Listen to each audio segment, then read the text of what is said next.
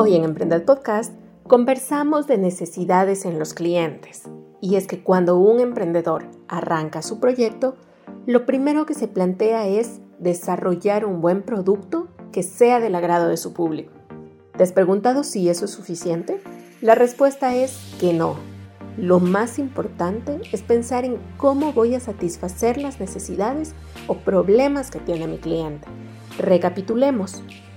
El eje principal desde el que se debe desarrollar el producto o servicio es el problema y cómo puedo solucionarlo y hacer que esa solución evolucione según las necesidades o tendencias del mercado. Hoy queremos contarte cómo identificar la necesidad o el problema que voy a resolver. Pon atención. Primero, no dejes de observar.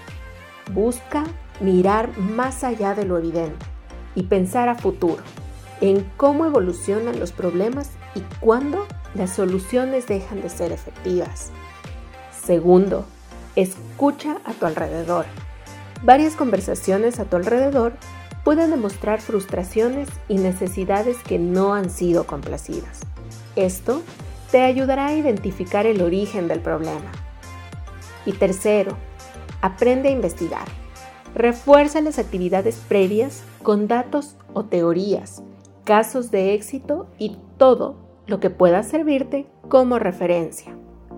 Cuando ya hayas identificado qué es lo que frustra a las personas, lo que les duele o produce sensaciones negativas, inicia con el diseño de la propuesta que satisfaga a tu cliente. ¿Cómo hacerlo?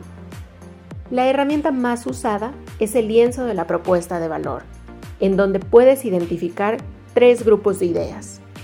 Primero están las alegrías del cliente y cómo puedo potenciarlas. Luego están las frustraciones o dolores y cómo puedo aliviarlos.